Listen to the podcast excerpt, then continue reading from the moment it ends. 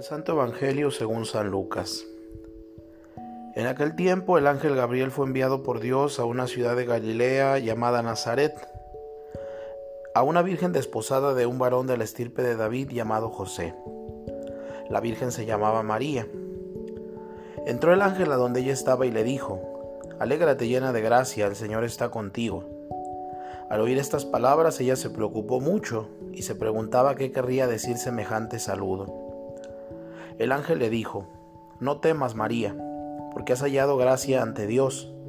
Vas a concebir y a dar a luz un hijo y le pondrás por nombre Jesús. Él será grande y será llamado Hijo del Altísimo. El Señor Dios le dará el trono de David su padre, y él reinará sobre la casa de Jacob por los siglos, y su reinado no tendrá fin. María le dijo entonces al ángel, ¿Cómo podrá ser esto puesto que yo permanezco virgen?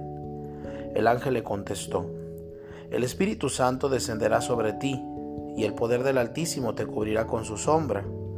Por eso el santo que va a nacer de ti será llamado Hijo de Dios.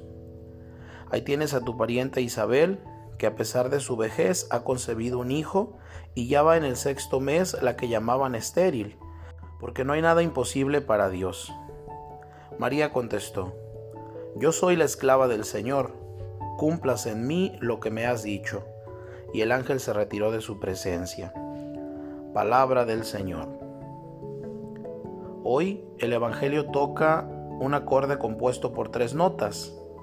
Tres notas no siempre bien afinadas en nuestra sociedad. La del hacer, la de la amistad y la de la coherencia de vida. Hoy día hacemos muchas cosas, pero ¿tenemos un proyecto?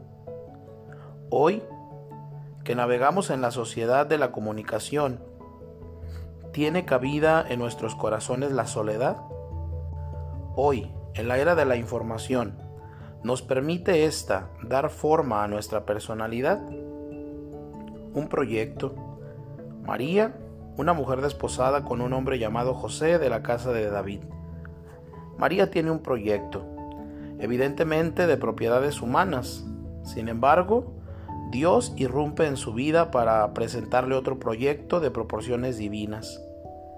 También hoy quiere entrar en nuestras vidas y dar proporciones divinas a nuestro quehacer humano.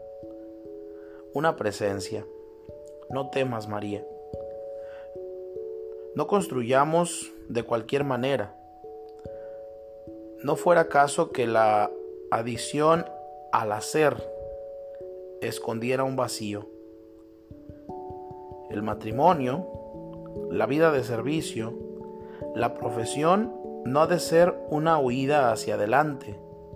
Llena de gracia, el Señor está contigo. Presencia que acompaña y da sentido. Confianza en Dios, que nos lleva a la confianza con los otros.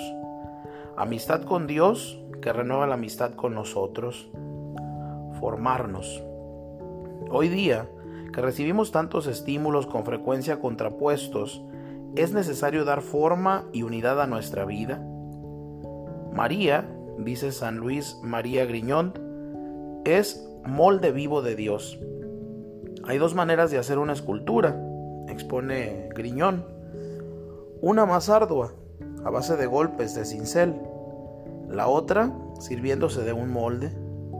Esta segunda es más sencilla, pero el éxito está en que la materia sea maleable y que el molde dibuje con perfección la imagen. María es el modelo perfecto. ¿Acudimos a ella siendo nosotros material moldeable?